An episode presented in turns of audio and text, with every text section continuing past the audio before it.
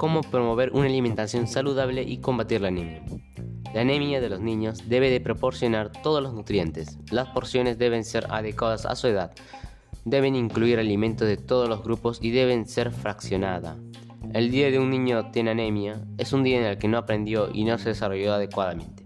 Y esto no se va a recuperar, mencionó Riaga.